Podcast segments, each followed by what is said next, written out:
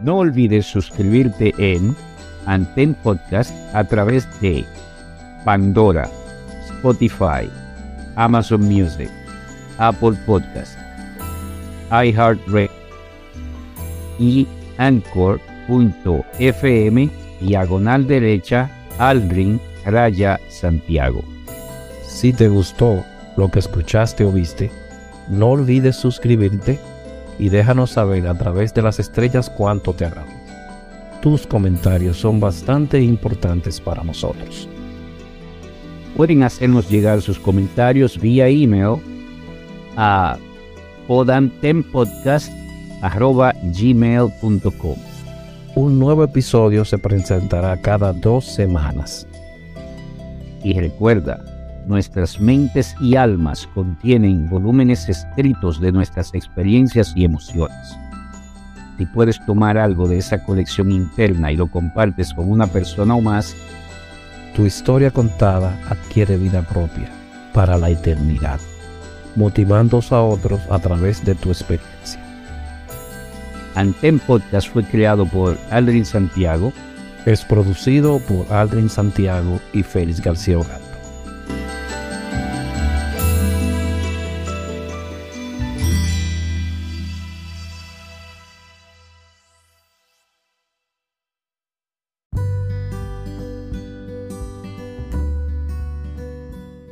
Bienvenidos nuevamente al espacio de Anten Podcast.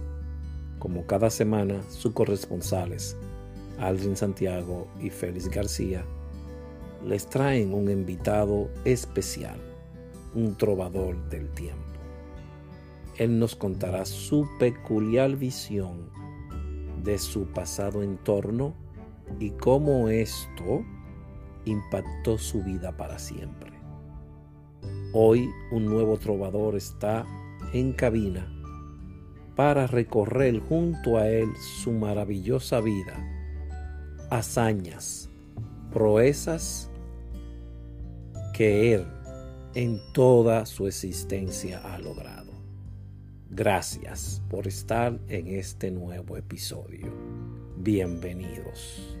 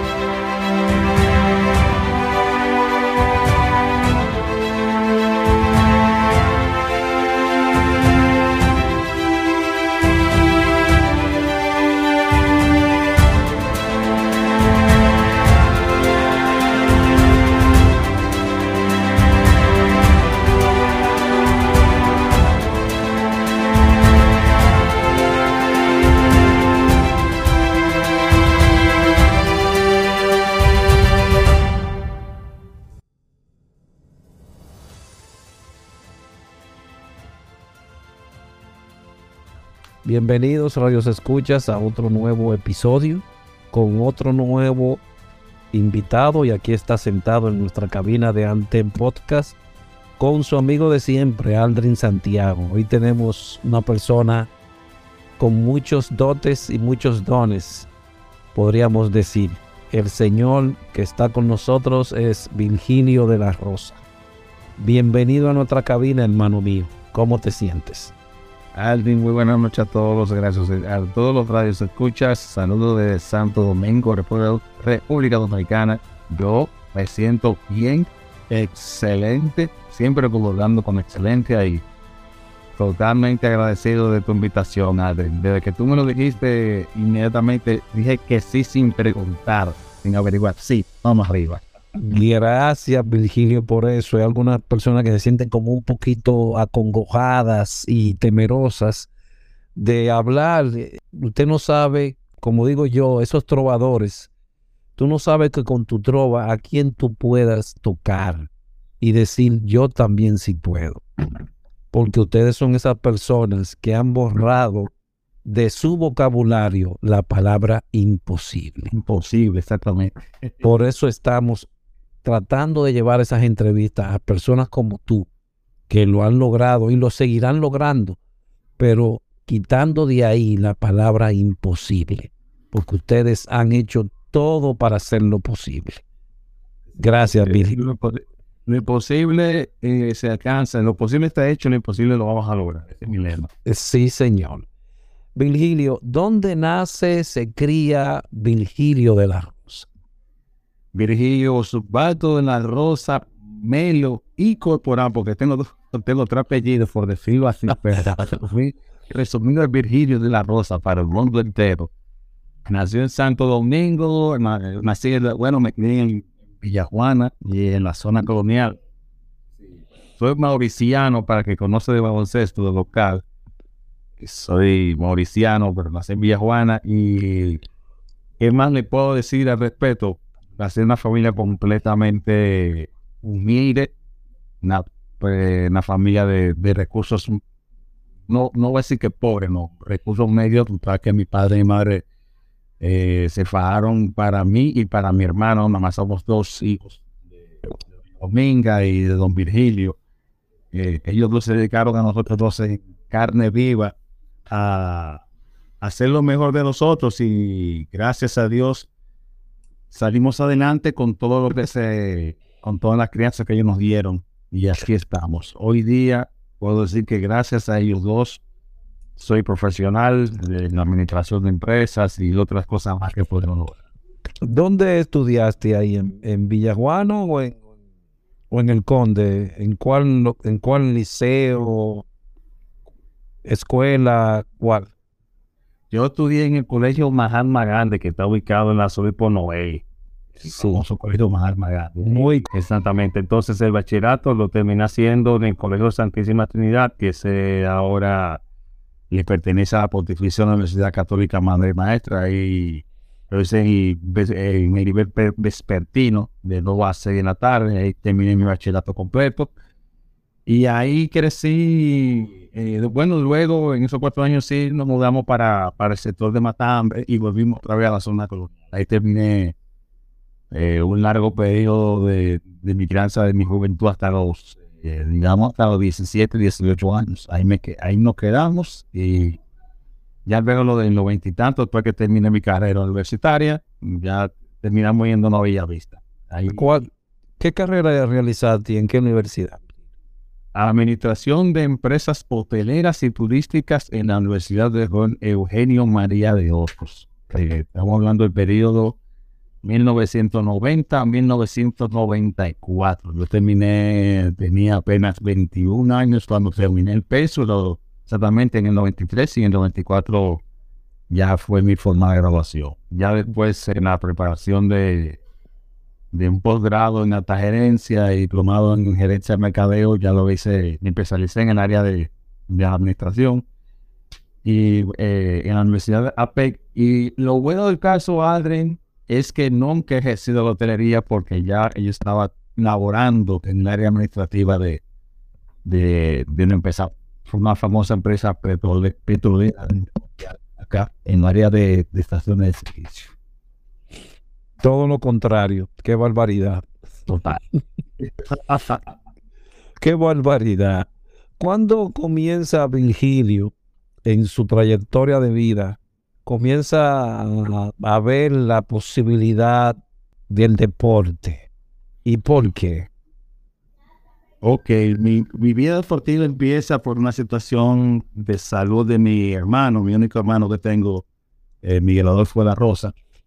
Nosotros, él era asmático crónico, como fue el caso de nuestro querido amigo y nadador de otra distancia, Marco Díaz. Él tenía la situación de un asma crónica, una cosa, pero que mi madre se ponía loca en la pobre. Y entonces en ese tiempo el doctor Bismarck Germenos, muy famoso aquí, dominicana, se ve nuestro pediatra, eh, le dijo a mi madre, usted quiere tener ya una situación de menos problemas con el niño suyo, meta la natación. Y de paso, meta más grande, porque yo soy más grande, pero Estamos hablando que yo le llevo a mi hermano 10 meses y 2 semanas de diferencia. ¿eh? Esa es. Pues mira, la gente tal vez no sepa eso, pero tú entonces iniciaste por natación. Exactamente, yo inicié la natación eh, con, con nada más y nada menos que el profesor Radame Plácido. Todavía está vivo. ¿De, qué año estamos hablando? Wow, después de los 12 juegos, eh, en el año 75, 76. 75, 70, mucho Sí. tiempo. Eh, yo, na- yo, yo me la pasé nadando, me la pasé nadando mi vida, así minutos fue, me la pasé nadando, desde, desde chiquito me la pasé nadando. En la, ¿Cuáles piscinas estaban eh, hábiles en ese entonces en el complejo acuático? ¿O no era en el complejo acuático que nadabas?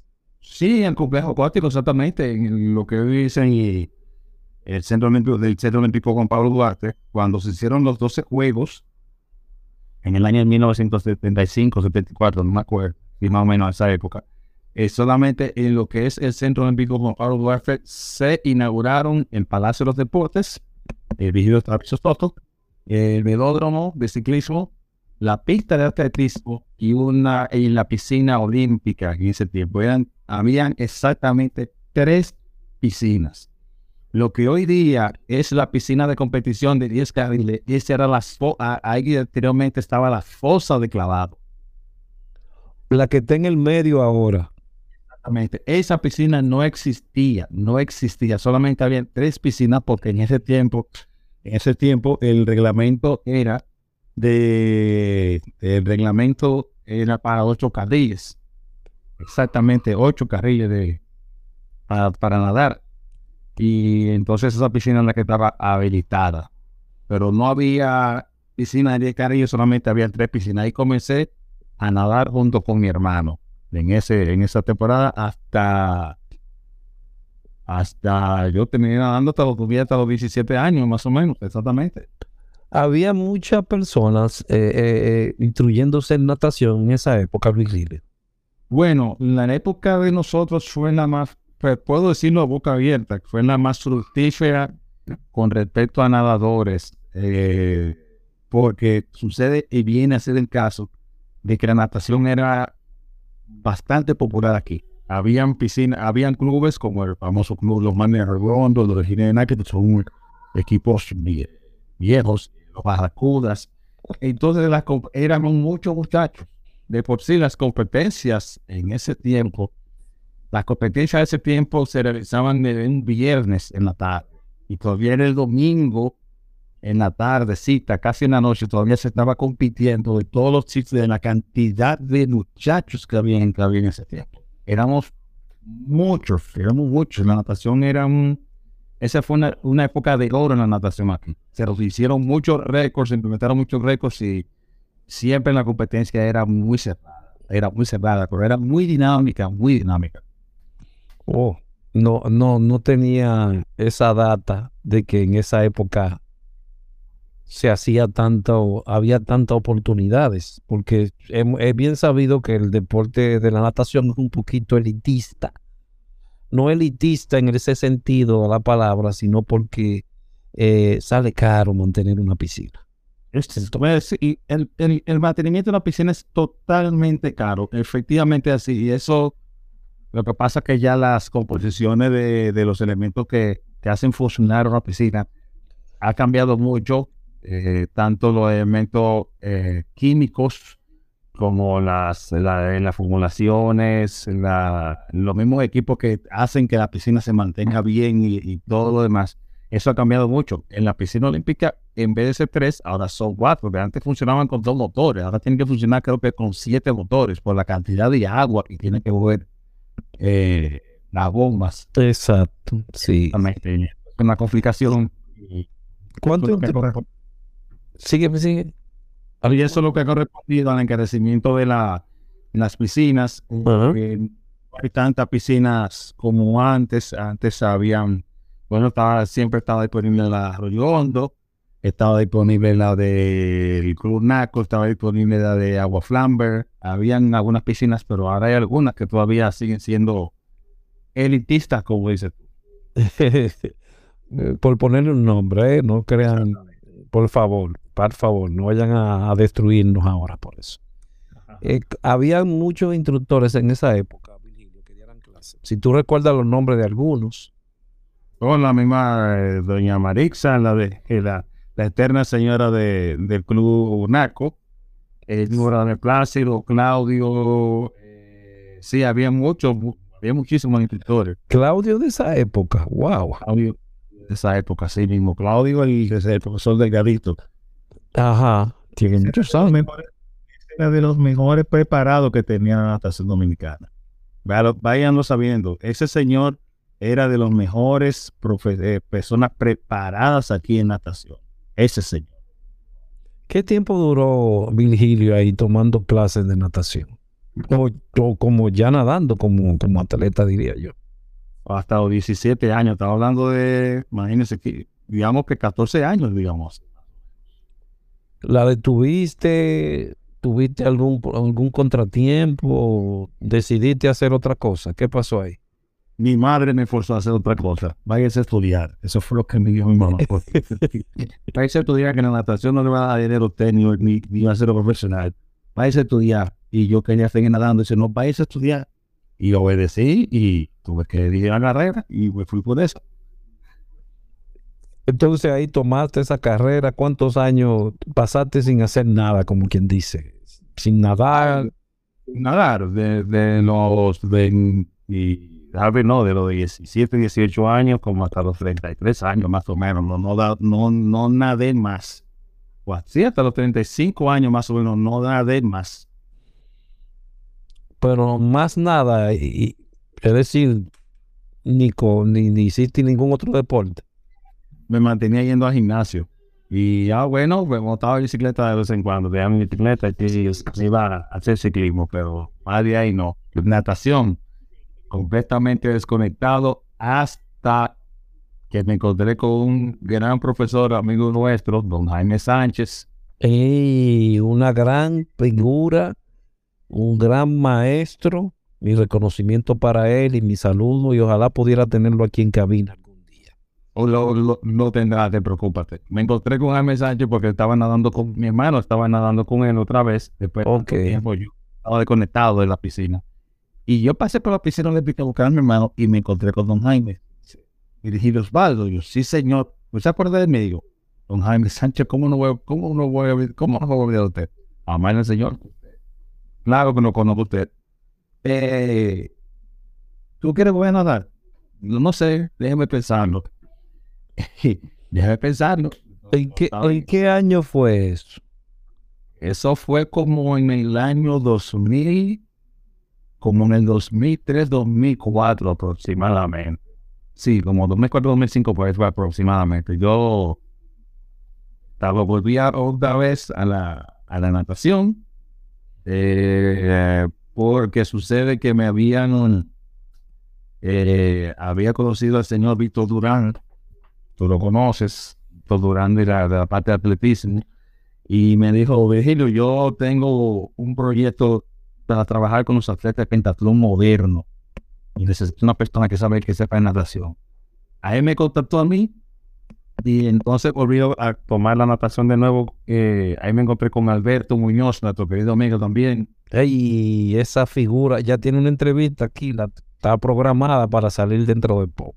Ahí sí, mi querido. Ese, hemos estado en las buenas y en las malas. Ese, ese, ese, ese, ese es el hermano que Dios me otorgó que no tiene mi sangre. ¿Tú, tú entrenaste con él o solamente nadaban juntos? ¿Cómo fue? Estábamos nadando juntos y estábamos dando clases juntos. Yo también después de natación Oh, y me, me, me llamaron de, de la oficina de Pentatlón Moderno para yo ser asistente del director técnico y darle asistencia a Simeón en la parte de natación cuando los muchachos no estuviesen. ajá. Y yo y volví, a, y volví a nadar. Me encantó y volví a nadar de nuevo y ahí fue donde me encontré con don Jaime y volví otra vez a estar en natación por unos años, a, digamos que unos cinco, cuatro años más. Ahí volví otra vez a coger la natación. Fuiste a competencias. Eh, sí, fui a los, a los masters de, a los masters de, que se hacían las competencias masters, sí, exactamente. ¿Con qué equipo? ¿Con cuál equipo? Santo Domingo Masters. Oh, sí, Santo Domingo Master. Don Jaime Sánchez. Exactamente. Ahí fue donde agarré la natación de nuevo y la volví a dejar como en el...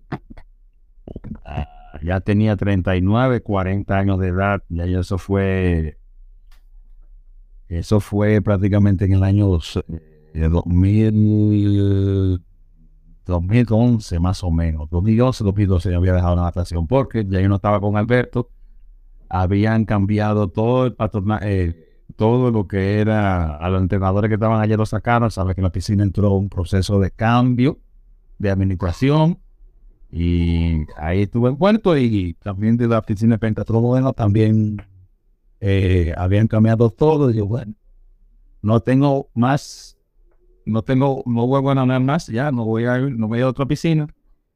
Déjame comenzar a ver qué puedo hacer para mantenerme en forma, porque no quiero perder la forma que yo recuperé de nuevo. Ahí.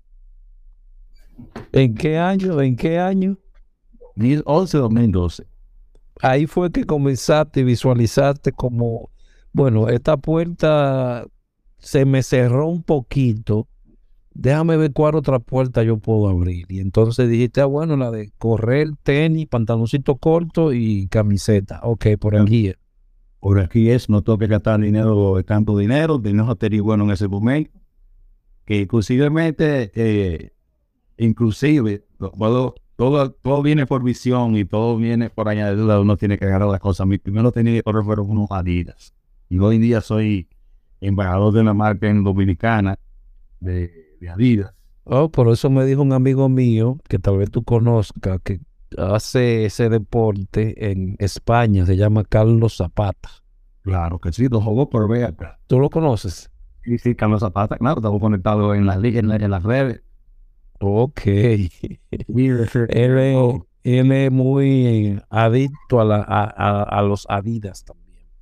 Sí, todo vino porque me compré los tenis en Amazon. Una día yo, bueno, déjame comenzar a entrenar. Busco los tenis muy bonitos, me jataron. Salí de pentatlón, salí de natación, bien, dame, con, dame coger como bicicleta para las pistas de atletismo, correr, dame enviado también para mantener la forma, nada de que de competición, nada, nada, nada, totalmente divorciado de lo que era, de lo que soy hoy día. Y entonces, eh, estamos hablando que ya yo comencé, ya en el septiembre del 2012, yo iba todos los días al, al Parque Mirador a correr dos kilómetros, tres kilómetros, dos kilómetros, tres kilómetros, daba una vueltecita, otra vez caminaba. Y así comenzó el amor por el deporte. que- porque hoy día predico, practico y vivo. ¿Qué, ¿Cuál fue el primero de esos, de esas hazañas, de esas epopeyas que tú lograste? Hmm. Después que tú comenzaste, bueno, vamos a hacerlo de forma rutinaria para conservarme. ¿Cuál fue la primera? Y no tuviste ningún entrenador. No, no tuve ningún entrenador. Yo agarré, me acuerdo que en ese tiempo yo tenía, yo estaba suscrito a la revista Men's Health. Ok. Men's Health todavía tengo edici- eh, ediciones de la revista Men's Health aquí de hace tantos años. Es muy buena en las guías. Y yo encontré un, encontré un ciclo de entrenamiento para principiantes y por ahí me fui. Yo voy a nadar esto, pero más tranquilo. Y eh, la había preparado para, para correr uno, uno 10 en, en diciembre de 2012. No lo corrí porque ya las inscripciones se habían cerrado, perfecto. Pero fui al evento y, y corrí, como dicen de pirata, pero yo corrí con la gente sin problema. Me metí a correr. Y tranquilo. Ok. Eh, Virginia, antes de seguir, se me olvidó algo. Adelante, señor. Porque tú lo hay que dividir tu proceso, tu, Así tu que- cinta, tu cinta de la, de la película en dos, eh, natación. En natación hubo alguien que te influyó, del que tú hoy te sientas, oh, ese- yo veía a esa persona nadar y decía, quería ser como él.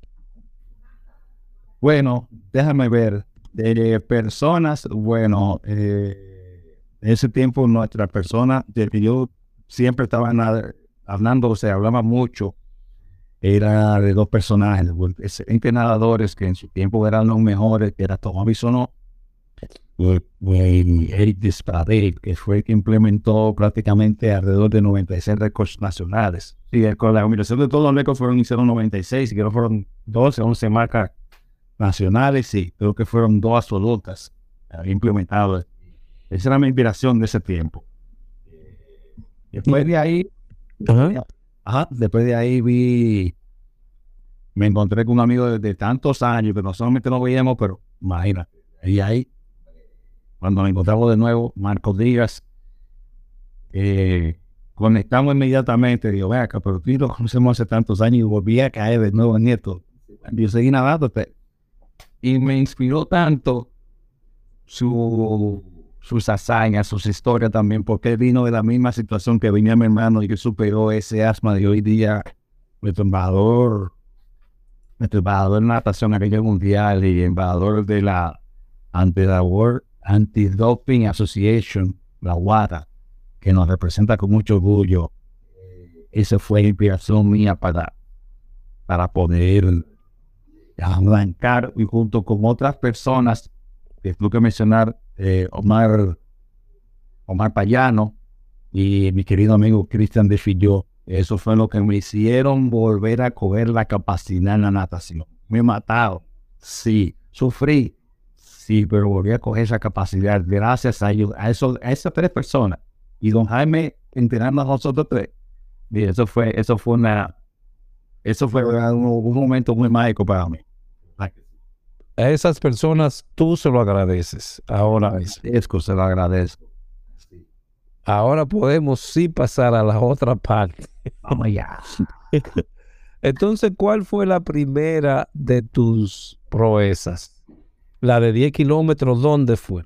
Ay, mi primera carrera de 10 kilómetros, yo apenas tenía exactamente, había empezado a correr cuatro meses, normal, comencé a correr y yo me inscribí, ahí había salido la primera edición de lo que fue eh, el ejército 10K. Recuerdo como ahora. La primerita edición, tengo esa medalla, mi primera medalla de carrera fue esa, la primerita. Y yo fui a correr para allá. Bueno, me corrí tranquilo. Me acuerdo que había comprado unos sacones en diciembre. Y cuando fui a la pulga, compré unos sacones usados. Uno blanco, pero muy bonito, pero eso sí me compré ajustadito. Corrí mi evento y, y, me encontré con muchos amigos que conocía ese tiempo, hace muchos años. Cristian, eh, Cristian, eh, gente más. Y bueno, comencé a correr con ellos, perfecto. Me fui corriendo, me fui normal, con unos audífonos de lo más tranquilo. Y cuando yo paso la meta, perfecto, yo vi el tiempo, y muchas personas dicen, ay, qué bueno que ves este niño por aquí. ¿Y primera vez tú corres? ¿Tú, ¿Tú, corrías? No, yo nunca he corrido. Es mi primera carrera. Mi primera carrera en esto. Dice, oh, ¿y cuánto hiciste? No sé, mire, lo dice 45 minutos. Esta gente me vieron a... y, y, la impresión del ojos de esa persona. 45 minutos, vea, haciéndote aquí. Ahí está, 45 minutos. Y no, ¿qué pasó? no sé, 45 minutos. Pero es un tiempo de élite. ¿Qué es eso? Yo no sé, que yo salía a correr normal y a disfrutar del evento porque ese evento era sube y baja, sube y baja. Eso es incomodísimo, ese evento es incómodo. Incó nunca lo volví a correr, déjame decirte. Y tú, y tú en 45 minutos, tranquilo. Tranquilo, con audífono y corriendo bien chévere. Tranquilo, 45 minutos, la gente se quedaron pero te estás volviendo loco, muchacho. Pero es un tipazo. Mire, me gustó tanto que busqué la otra vez. Gatorade 10K en 2014. ¿Por qué, ¿Por qué se vuelve adictiva la adrenalina? Todavía me sigue gustando la adrenalina. Uno se vuelve tan adictivo a la adrenalina. Eso es indescriptible. Es, es qué cosa, es, es como que se vuelve como parte de, de levantarse cada mañana, eh, hay una próxima, hay una próxima competencia, tengo que ir, uy, entonces, prepararme, tengo que, es sí, aún ahí ya no, no tenía todavía una persona que te guiara en el entrenamiento ni nada. No, por ahí voy. Cuando me inscribieron de 10K, el ejército fue en enero. El de 10K fue, eh, creo que fue en febrero, marzo, algo así.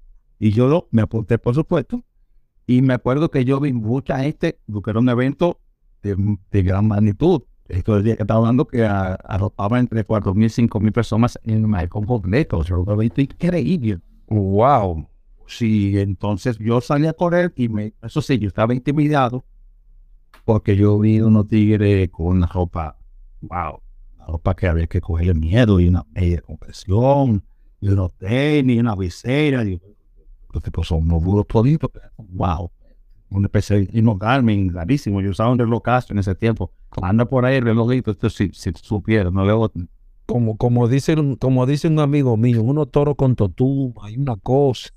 Una, una cosa rara, exactamente. Yo salí a correr, exactamente hice 44 minutos, le bajé un minuto de mejor tiempo. Ay, mi madre. ¿Cómo que te quedaron, cómo te quedaron viendo las personas en este, en este segundo?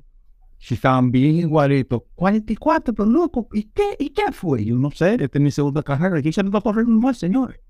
¿Cómo que, tu, ¿Cómo que tu segunda carrera?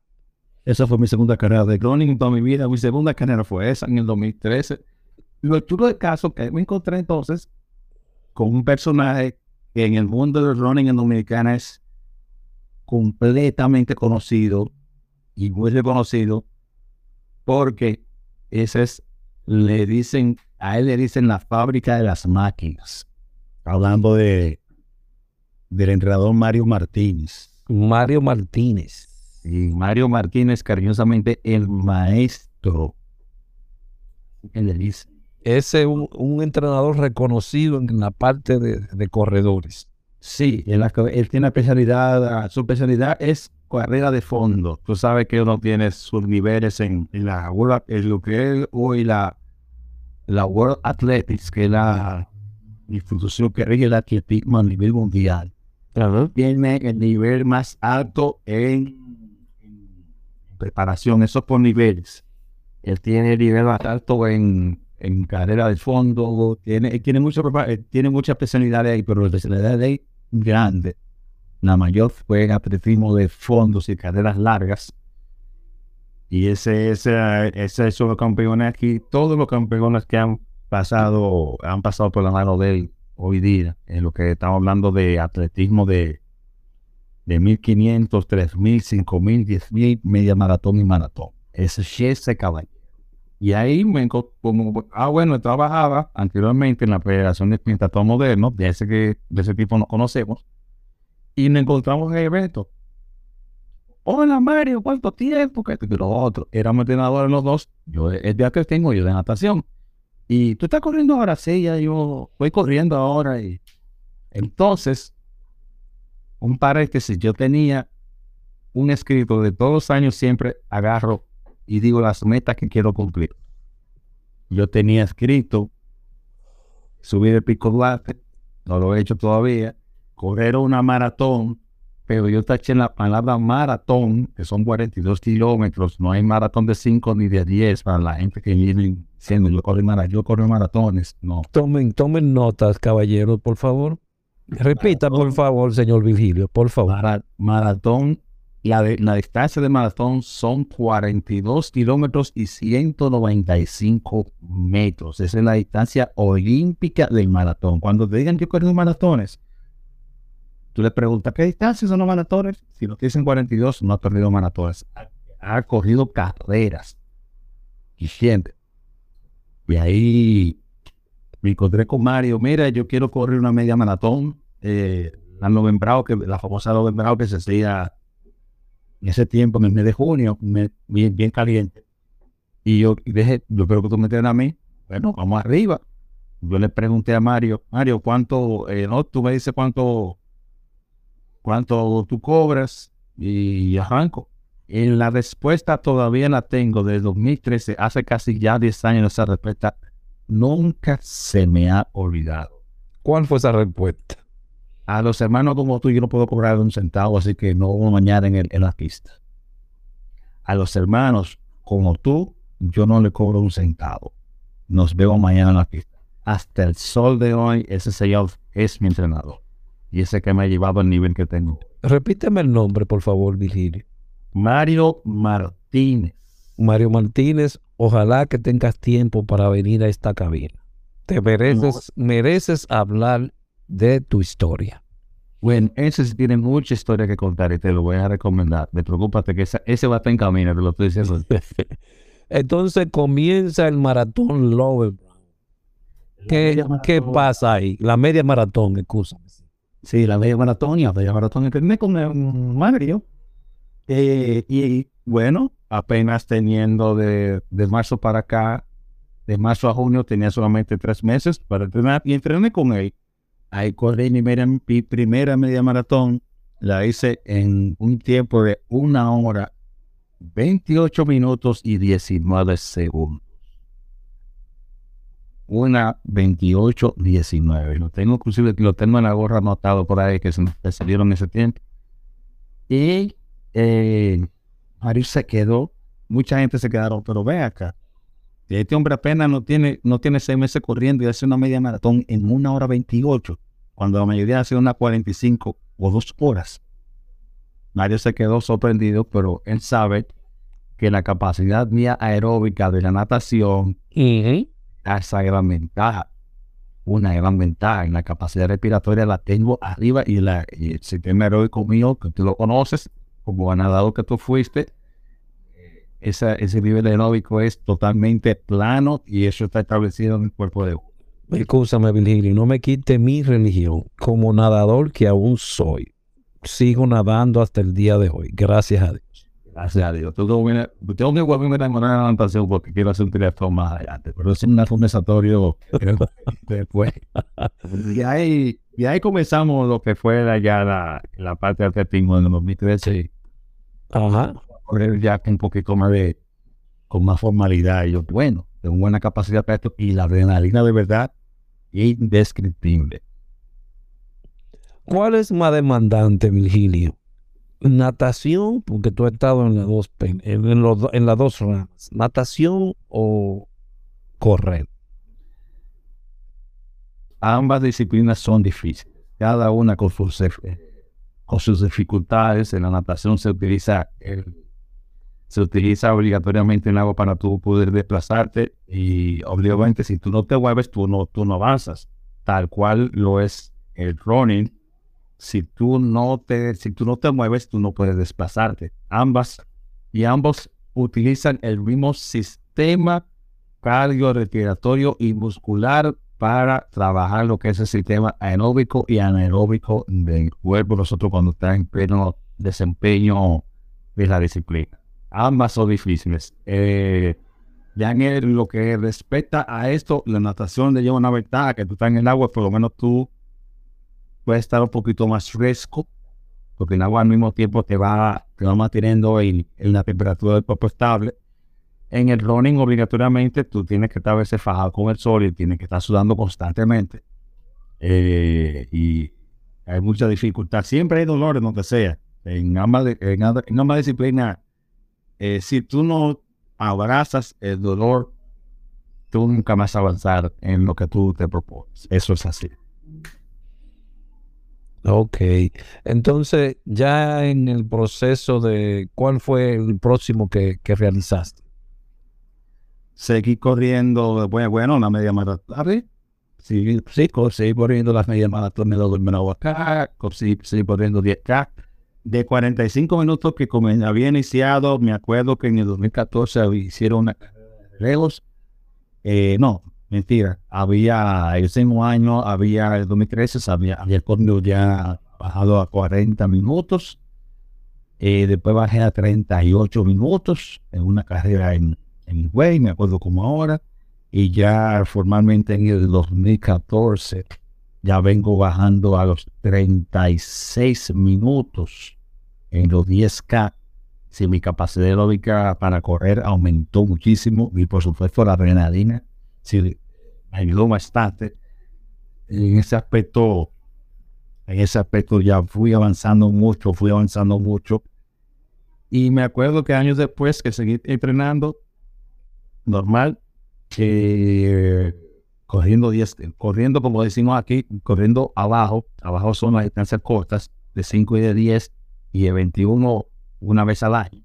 Eh, de 2015 a 2016, el mismo primero de enero de 2016, felicité a Mario Martínez por teléfono porque yo acostumbro a llamar a las personas que tengo su número y Mario, feliz eh, año nuevo, muchas bendiciones, todo demás. ¿Tú sabes cuál fue su respuesta? Este es tu año de correr maratón. Yo me quedé, wow. Ese, ese fue su felicitaciones para mí. Este es el año de maratón. Elige uno. Madre Santo. ¿En qué lío me ha metido el maestro? El maestro no puedo decirle que no, porque él conoce muy bien mi capacidad. Yo elegí, comencé a buscar, y yo, bueno, me en un maratón internacional. Y vi que de Chicago la lotería iba por ahí, y yo apliqué a la lotería de Chicago, y fíjate que yo salí en la lotería de Chicago. Chicago. Chicago Maratón 2016. Ese fue mi primer 42 kilómetros. Cuando yo salí, que me mandaron el correo, que yo fui aceptado, y dije, Virgilio, tú te metiste en un gran lío. sí, porque el lío primero correr 42, eso es una distancia larga. A los entrenamientos no le tengo miedo, porque ya estaba, yo sabía lo que iba. Pero primero mi tenía pasaporte vencido, no tenía visado. Había cambiado de, en el trabajo había cambiado de, de administración. Yo, bueno, Virgilio, este año va a ser, este año va a ser interesante. Y le di para allá, hice mi gestión de mi visado, mi pasaporte, todo lo demás. Y me acuerdo que el, visado me lo dieron una semana antes de correr el México. Una semana antes para correr Chicago. Ahí me preparé y nada, salí para allá a correr y para ser principiante, eh, me acalambré en el kilómetro 37, me acuerdo como ahora, estaba muy bien, iba para dos horas y 49 minutos más o menos aproximadamente, ese era mi tiempo de que estimaba, pero aquí otro 37 me entró un calambre por deshidratación, así un frío increíble, pero me deshidraté, entonces terminé haciendo el maratón teniendo 46 años de edad, como 46 años de edad, lo corrí en 3 horas, 0 minutos y 34 segundos. Una, un tiempo bueno, malo, aceptable. Es un tiempo bueno, porque la mayoría de las personas, eh, el tiempo bueno, bueno, si tú te haces, e, el tiempo, te puedo dividir que el tiempo promedio de un maratonista, de si lo reunimos a todos, de un maratón digamos en Chicago, el tipo promedio de los maratonistas, de todos, anda en 3 horas 30, 3 horas 40 minutos. Yo lo hice en 3 horas rayando. Y automáticamente, me acuerdo que Urraca eh, me, me escribió felicitaciones, clasificaste a Boston. Y el, uno de los más antiguos maratones del mundo. El más antiguo. Ese es el más antiguo el más antiguo. Exactamente. Eh, yo que clasifiqué a Boston, ignorante al fin, yo, bueno, está bien, clasifiqué a Boston, la ciudad, esto, lo otro. Y después fui investigando que yo a mi edad, eh, Boston, Boston Marathon se entra por clasificación de edad. ¿Entiendes? Yo tenía en ese momento, yo tenía en ese momento, eh, déjame ver, 46 años, sí, exactamente. Yo estaba en la categoría 46, 40, 46, 49 o 45, 49, algo así. Y el tiempo que yo pedían a, ese tiempo a los corredores para tu clasificar a Boston eran de 3 horas y 25 minutos. Y yo hice 3 horas 00. Automáticamente clasifiqué. Yo no sabía. Yo, bueno, perfecto. Felicitaciones para mí. ¿Esto fue el mismo año o el próximo año después de Chicago? De, en el 2018 porque ya las, eh, para tú poder aplicar, se, aplicaba ya, eh, Chicago se hace en octubre y las aplicaciones de Boston se hacen en septiembre. Ah, sí, sí, sí, sí. Entonces sí había aplicado para el maratón de Nueva York y salí en el maratón de Nueva York, también lo corrí. También. Sí, lo corrí, lo Y ya van tres. Sí, en, Chicago, en Boston lo corrí en el 2018. En 2018 fue el famoso, el año de la tormenta, que se corrió así. Ajá. Eh, por eso mucha gente, pero fíjate que el maratón de Boston tiene más particularidad que se corre, cada año tiene un, color diferente. Ah, y entonces el jacket que yo uso eh, con otra persona que no han contado a nivel mundial, dicen, you, ran Boston. No, no, no. We just won Boston. Sí, nosotros nadamos en Boston. No, no corrimos Boston. Fue una tormenta de agua increíble, pero lo, lo, lo corrimos. Y después en el 2019, yo había aplicado 2018, apliqué para Maratón de Berlín y también fui para Maratón de Berlín. Ahí hice mi mejor tiempo, que fueron 2 horas 53 minutos y 54 segundos. Ese le dicen la catedral de la, la catedral de los récords, le dicen ese vez. Dios mío, pero es mucho. Ya van cuatro. Aquí tengo cuatro: Chicago, Boston, New York y Berlín. Y entonces luego en el 2021 que eh, había 2019 eh, había aplicado para el maratón de Londres, no salí. Eh, yo, bueno, déjame, tengo que correr otro maratón, vamos a ver, me voy a preparar mejor y vamos a seguir bajando tiempo.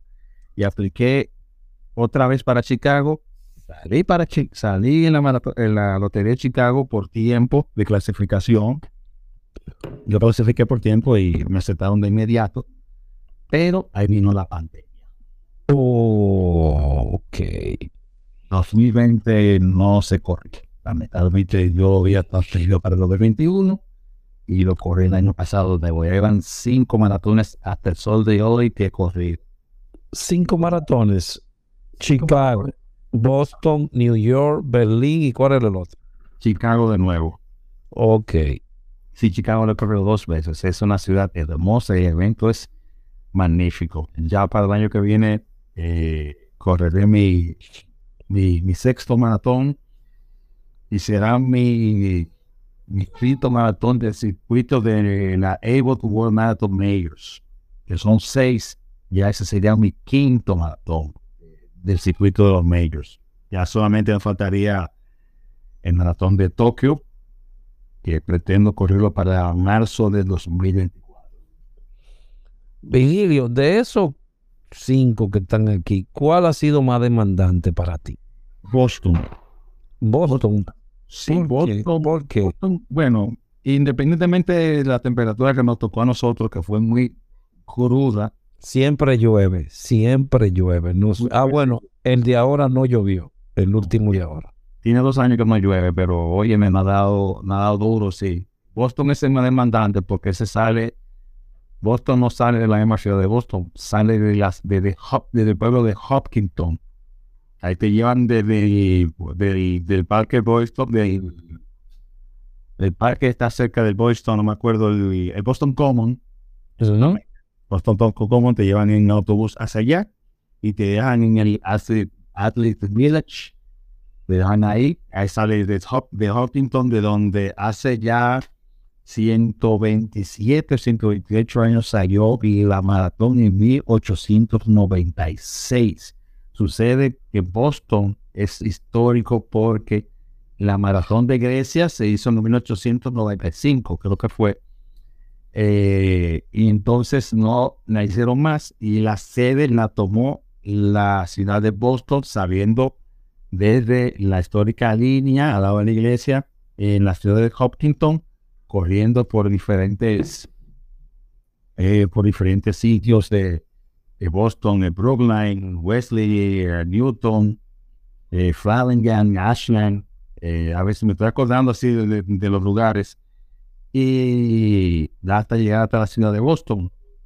Eso es completamente histórico porque esa es la maratón de los, esa es la maratón olímpica de los maratonistas internacionales. Primero porque es la historia de la epopeya de Grecia, que todo el mundo sabe de, de que, que murió eh, anunciando en el final de la guerra que corrió desde de Maratón hasta Grecia y se estima que fueron más de 40 más de 42 kilómetros, pero eh, todo comienza en la ciudad de Maratón hasta Grecia. No me acuerdo si es al revés o al derecho, pero eh, lo importante es que Boston se llevó esa sede, la tiene Boston, por eso Boston es un evento tan importante como si fuera la Serie Mundial de Béisbol. Es importantísimo porque ese es el magno evento de todos los corredores que somos asidos a la maratón. Oh, no, no, tenía, no tenía esa data. Incluso te puedo dar un dato mucho más importante. A los que ganan Boston, el primer lugar femenino, el primer lugar masculino, además de la copa que le dan, la gran copa aquella que se le da a ellos, ellos se ponen como un símbolo, una, una rama de olivo. Esa rama de olivo va un representante de la Boston Athletic Association, va a la ciudad de Maratón en Grecia a buscar una dama de olivo de la ciudad de Maratón para traerla para Boston, fundirla, eh, eh, tejerla bien y te lo tejen bien. Y le dan un baño de plata y después dan un baño de oro para el ganador de ese año que le corresponde. Eso es, histórico. Eso es histórico. ¿Qué tiempo hiciste en ese eh, Tres horas, ahí hice tres horas y tres horas veinticuatro 20 minutos, algo así, porque ese, ese evento fue brutal con el clima. Yo llegué con hipotermia a la, a la meta. ¿Estaba frío o qué? Súper, súper hiper frío. Súper, bueno, solamente digo que en el, en el Edith Field, en la harina de los élites, eh, eran 28 élites y se retiraron casi 14 de frío tan brutal, incluyendo el, atleta norteamericano muy reconocido, Gordon Brook, se había retirado. Él retiró porque no aguantaba el frío no, mucha gente se retiraron. Estaba brutal, brutal. Llegué a la meta, ¿verdad? Que pedí auxilio. Llegué a la meta, busqué mi medalla y pedí ayuda a una, una joven. Me enfocaron una silla de ruedas porque yo sabía que yo tenía hipotermia. Me atendieron y como a los 25 minutos salí con mis dos pies nomás normales, fui a los tenis. Me encontré con los otros compañeros que estaban también muertos frío. Fuimos a comer a Chinatown. Cuando estaba cerca de Chinatown, fuimos a Chinatown a comer comida china huyendo, sopa caliente. Esa es la historia de mis maratones. ¿Y el de Berlín? ¿Cómo, cómo te fue en ese? Berlín fue magnífico, también con sus dificultades para, para todos, porque Berlín pasó la semana entera lloviendo y corrimos con una temperatura no como en Boston, eh, corrimos una temperatura de 9 grados. Eh, 9 grados, estaba janeando todo el tiempo dorado todo el tiempo. Inclusive cuando me fui de viaje salí agripado de aquí. Ahí. Llegué agripado a, Berlín. Esas ocho horas fueron tortuosas en el avión para mí. No estaba tupido, no podía retirar bien. Llegué a la ciudad de Berlín, inmediatamente fui a, a una farmacia, me dieron algo ahí para menos para calmarme la, la sensación de gripe que tenía y pasé fiebre también, pero la fiebre no se dio más de, jueves. Yo seguí entrenando normal, con todo y malestar, seguí entrenando normal y, y correr fue algo impresionante porque correr las antiguas calles de una ciudad históricamente envuelta en guerra y tú ver los vestigios y las marcas de la Segunda Guerra Mundial en esa ciudad no tiene comparación. Esa correr en esa ciudad fue mágico. ¿Cómo fue, ¿Cómo fue correr en aquella ciudad tan cosmopolitan como New York? Ah, una locura. ¿Por qué? ¿Por qué?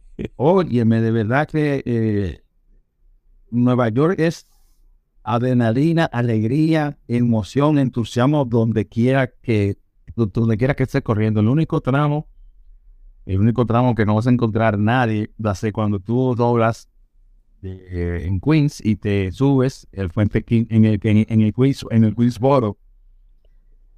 Exactamente en ese puente Queensboro tú te estás cumpliendo el kilómetro 25 y como la milla 14 más o menos exactamente. Y ese puente es incomodísimo, es largo, es el único lugar donde hay silencio, no hay público. Y cuando tú vas al puente Queensboro, dobla a la izquierda, dobla a la izquierda y ahí te encuentras con la First Avenue cuando tú hagas el último giro, ahí tú encuentras una explosión de público, una bulla increíble, una bulla increíble, una multitud en la calle increíble, pero increíble, increíble. Eso no se lo puedo describir a nadie, eso hay que vivirlo, es, es emocionante. Y ese maratón es muy, muy dinámico. ¿Qué tiempo hiciste ahí, Virgilio, Ahí hice 3 horas 24 porque pues, fui lesionado de Santo Domingo. ¿Cómo así?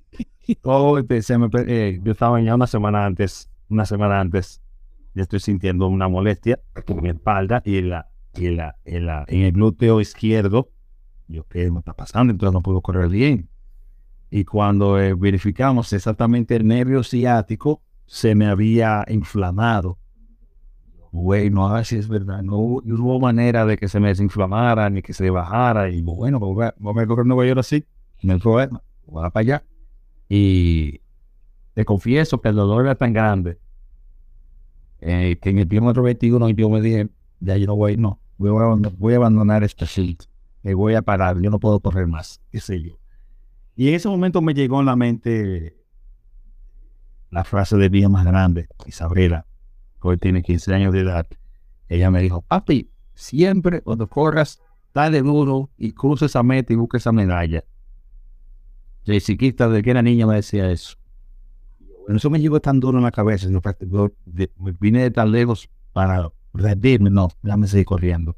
Comencé a correr de nuevo y me desconecté de mi mente y de, mi cuerpo. Hice una desconexión. Bueno, no hay dolor. Me fui a correr y dije, bueno, yo tengo que llegar al centro del parque corriendo. Allá voy a llegar a buscar esa medalla. Bueno, tengo hoy día, tengo esa medalla ahí. Wow. Hey, Tu hija te, te ayudó en ese preciso momento cuando lo necesitabas. correctamente, correctamente. Wow. Y el de Chicago, cuéntame el de Chicago. De Chicago 2016, eh, te había dicho exactamente, fue mi primer maratón, una chulería, pero el segundo, a- en la segunda vez que lo corrí, en 2019, fuimos muy preparados, pero entonces Chicago no- nos la jugó a todos. No había frío, había calor lo que nunca. Pero de esos calores que solamente aquí saben dar. Exacto, es esos golpes de calor y humedad al mismo tiempo. Esos calores que ustedes saben, que yo no conocía ese, esa, ese, esa cara del calor en Estados Unidos. Ese calor nos dio a nosotros, un calor seco. Tanto que en el kilómetro 30 yo me desmineralicé, boté todos los minerales del cuerpo. Eso pasó factura. eh, y además, el viento estaba por todos los lados ese año. Eso fue algo infernal. Yo inclusive estaba corriendo y yo pensaba, "Taca, Vicky, yo, yo lo estoy mareando. Mareando no, que la brisa me estaba, nos estaba empujando al grupo todo a- hacia un lado. Wow, pero era fuerte. Fue fuerte. Eh, Chicago nos dio una madre ese año y cuando llegué ahí hice tres horas, tres horas once creo que fue que hice ahí. Y volví a clasificar a, volví a clasificar a Boston de nuevo con ese tiempo, pero eh, estaba hablando con un chileno, Gutiérrez, que me había hecho una entrevista también para ese evento, eh, 21. eh, me dice, Virgilio, pero tú botaste todos los minerales, tú estás como si tuvieses revolcado en una playa de sal. Yo, ¿cómo así? ¿En serio? Me vi las piernas, exactamente estaban llenas de sal y mis pestañas por igual en mi cara. Estaba como, lo había salpicado, estuve cuando salpica en azúcar a un pan. Sí. Estaba así, en vez de de azúcar, era completamente sal entero, el cuerpo entero, mi piel, mi piel morena estaba salinizada por fuera, mi piel completa. Boté todos los minerales. Eso me sucedió en Chicago. Y también lo gocé como tal, pero cosa que se me pasa en los. Wow.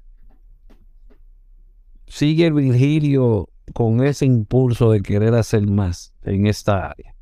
Sí, señor, Virgilio, Virgilio tiene una meta por lo menos de correr hasta donde Dios quiera, por supuesto, porque es mi dador y, y mi guía. Mi meta quiero correr por lo menos que sea 15 maratones, si posible. Como había anunciado, eh, el próximo año voy a Londres en el mes de abril. Ya me estoy comenzando a preparar como tal, haciendo la base. Todavía me quedan tres semanas de... Me queda diciembre completo para poder eh, entrar en forma antes de comenzar los y ese entrenamiento de las famosas 16 semanas.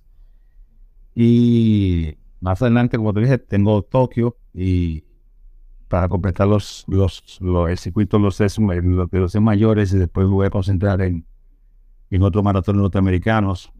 El de New Jersey, está el Marine Corps y otros más quiero, otros en, la, en las islas, aquí en las Islas Vírgenes, en Curazao, perdón, y las Vírgenes, que tengo una invitación de la parte de gente de Adidas. Ahí vamos convirtiendo poco a poco. Vigilio va a seguir dando pata hasta donde Dios quiera.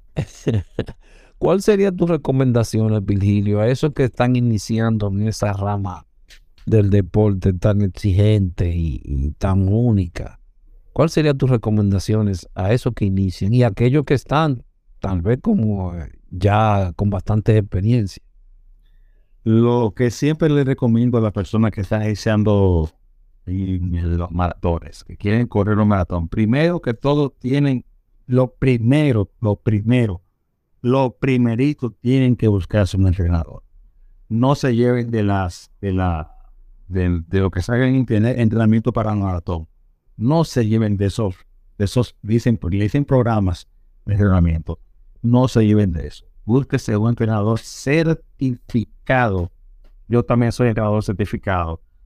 Que, que lo podemos guiar de la manera más segura y más confiable a que usted pueda cumplir su propósito primero corriendo carreras. Porque mucha gente dice, ah, quiero correr un maratón.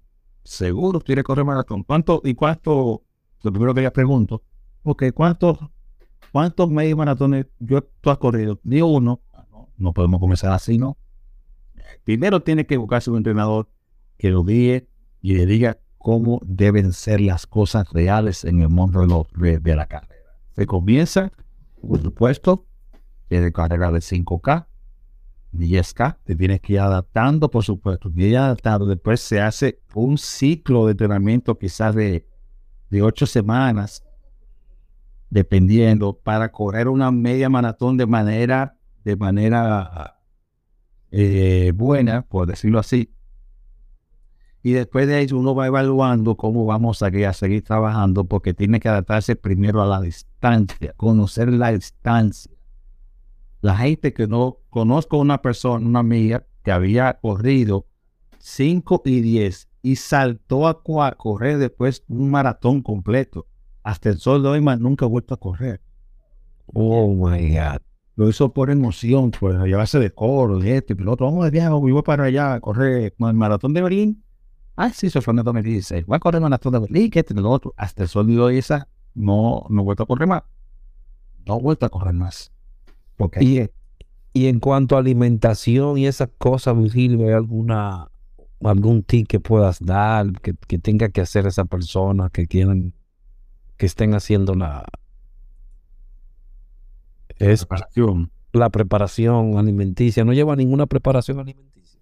Claro que sí. Eh, primero tiene que, si la persona que no puede, que no tenga la manera de cómo, eh, la, mejor guía para poder alimentarse al respecto, sea un nutricionista deportivo.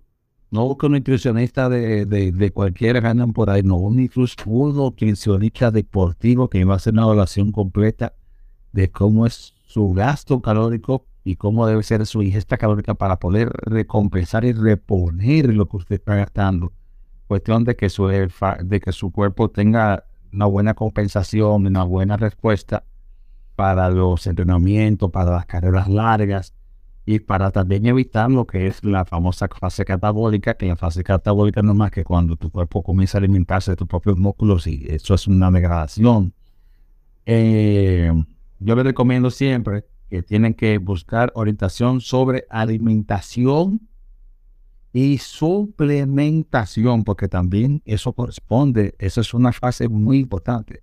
Hay que suplementarse vitaminas, complejo B, omega 3, proteínas y otros aspectos más que, que van a ayudar mucho. El complejo B es muy bueno para los para las fatigas, todo lo demás, y muchas más para las personas que andan, que trabajan, que demás levantan de madrugada y tienen que ir a trabajar, tienen que tener siempre las vitaminas y el complejo B para poder tener ese aguante, esa energía y todo lo demás. Eso corresponde. Eso es, eso es un ciclo que no se puede romper, que es alimentación, suplementación, entrenamiento y por supuesto, lo más importante, el descanso. Si no descansaste lo suficiente, tu cuerpo no va a poder responder al otro día a, lo, a, los entrenamientos y eso puede degradarse en una, en una, en una decadencia en tu nivel de, de desempeño, a veces hay gente que se desmoraliza, son muchos aspectos. Pero esos son los cuatro siglos que siempre le digo a la gente. Hay que alimentarse, y no tienes cómo alimentarte, eh, no sabes cómo alimentarte, búscate un, un, un nutricionista deportivo, pero, pero la base normal, en caso mío, yo soy vegetariano, desde 2018 para acá, me ha funcionado bien, pero yo me suplemento con, como me dicen, me preguntan que cómo yo, cómo yo estoy la carne, yo no, yo me suplemento con proteínas extras, los suplementos de, que me ayudan al respeto y me funciona como tal y hasta el sol de hoy me ha funcionado eh, en excelencia, o así. Ok. Eh, Virgilio, ¿qué, ¿qué llena en ti correr? Ese momento. ¿En qué piensas? ¿En llegar o estás en un estado de... Porque si llega en un momento de ese estado de, de, de paz y tranquilidad, en hacer algo que tú no tienes a nadie hablando y eh, al lado y no vas hablando con nadie, estás corriendo o estás nadando y solamente pienso en una cosa.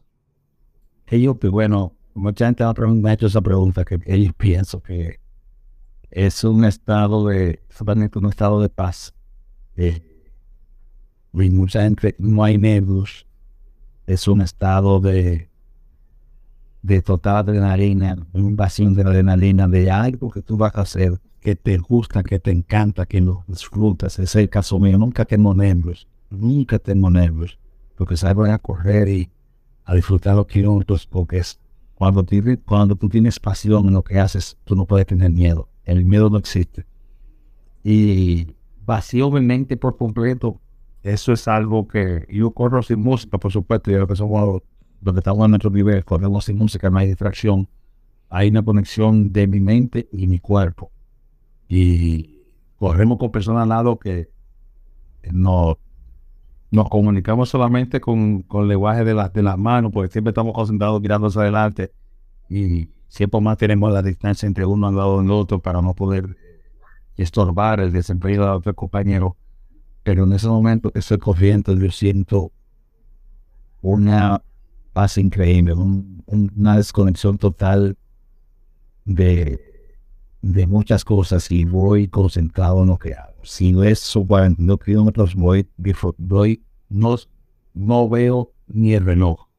Yo voy corriendo, concentrado hacia adelante, corriendo, que muy raro disfruto el, el ambiente, pero el nivel de adrenalina es, el bombardeo de adrenalina es tanto desde que comienza hasta que termina que no, no termina, termina ese auto viene entrando en razón cuando uno cruza la línea de meta.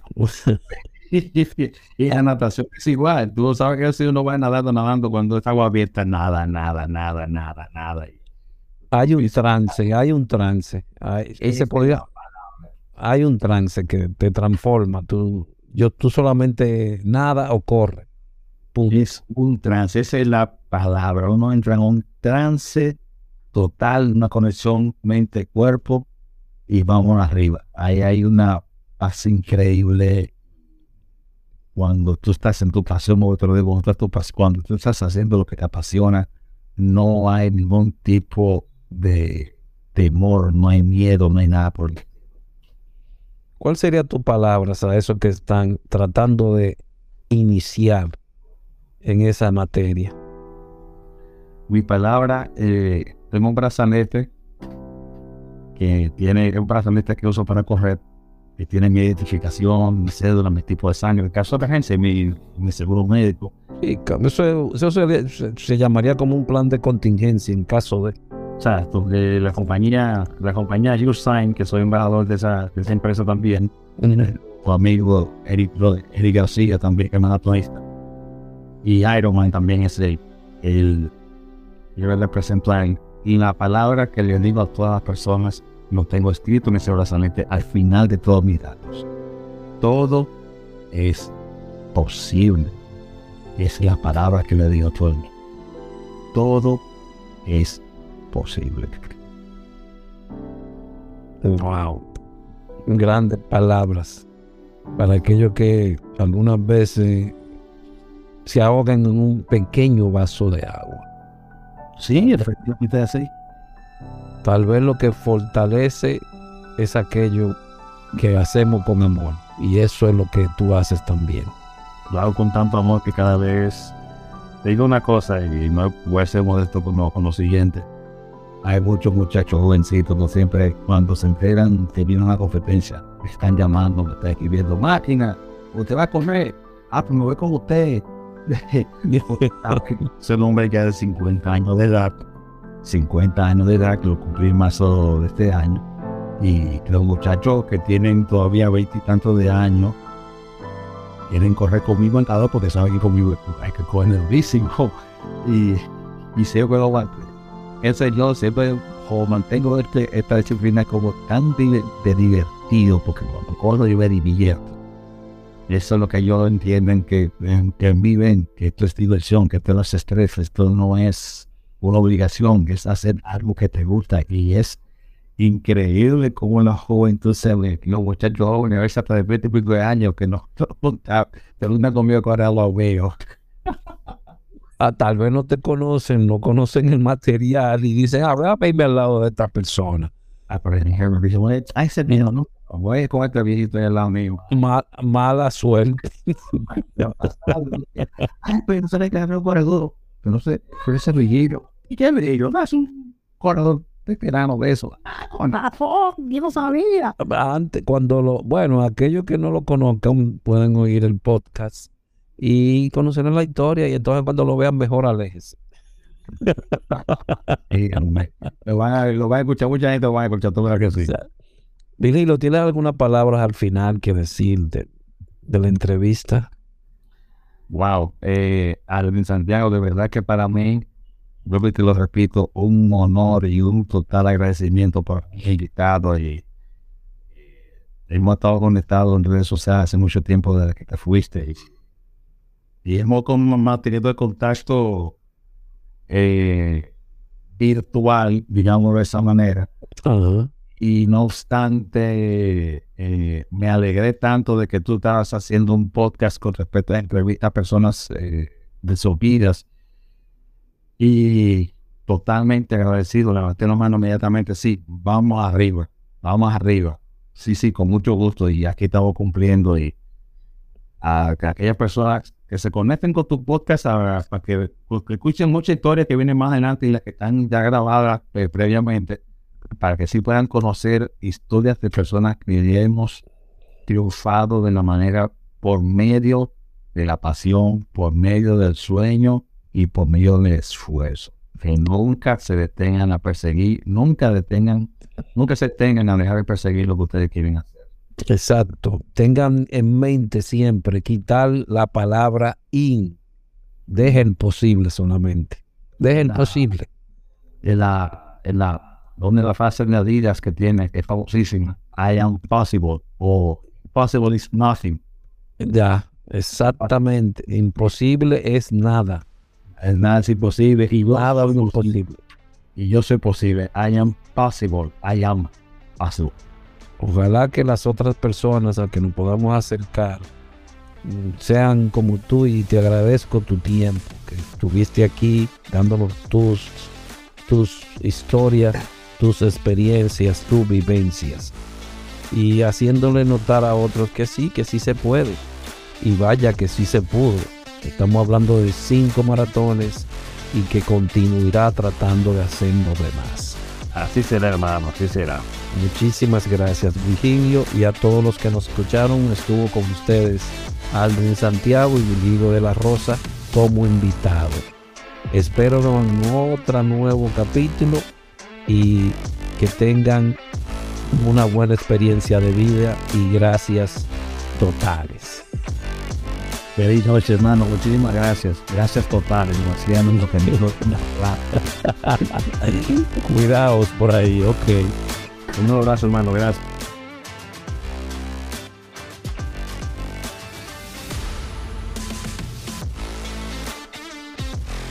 Gracias por sintonizarnos.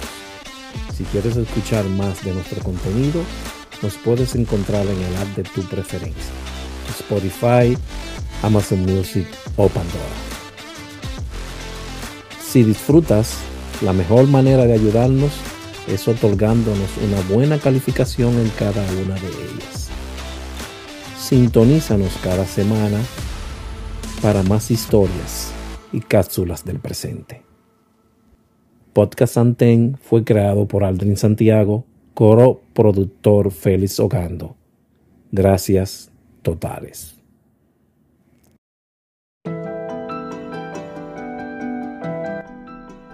No olvides suscribirte en Anten Podcast a través de Pandora, Spotify, Amazon Music, Apple Podcast, iHeartRadio y Anchor.fm diagonal derecha Aldrin Raya Santiago. Si te gustó lo que escuchaste o viste, no olvides suscribirte y déjanos saber a través de las estrellas cuánto te agradó. Tus comentarios son bastante importantes para nosotros. Pueden hacernos llegar sus comentarios vía email a podantempodcast.gmail.com Un nuevo episodio se presentará cada dos semanas. Y recuerda, nuestras mentes y almas contienen volúmenes escritos de nuestras experiencias y emociones. Si puedes tomar algo de esa colección interna y lo compartes con una persona o más, tu historia contada adquiere vida propia para la eternidad, motivando a otros a través de tu experiencia. Anten Podcast fue creado por Aldrin Santiago. Es producido por Aldrin Santiago y Félix García Hogar.